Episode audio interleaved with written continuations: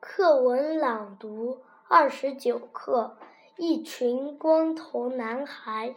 在美国印第安纳州的小镇上，有一个名叫布莱恩的少年，不幸得了脑瘤。在接受化学治疗后，他那漂亮的金发全掉。都掉了，布莱恩难过极了。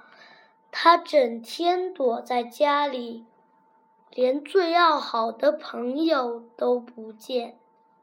大家都很着急。一天，同班的一个男孩对自己的妈妈说：“我想把头发。”全剃光，这样布莱恩就不会成为学校中唯一的光头男孩了。妈妈赞同的点点头，拿出剃刀，帮儿子把一头柔软的金发全剃光了。第二天，学校里多了一个光头男孩。第三天，学校里出现了一群光头男孩。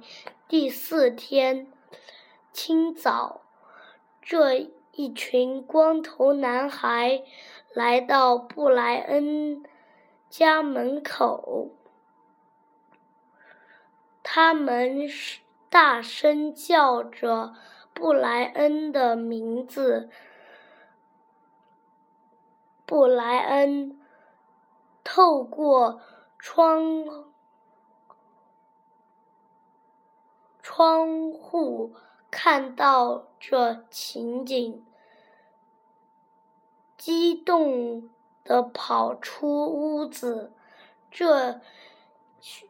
这群光头男孩相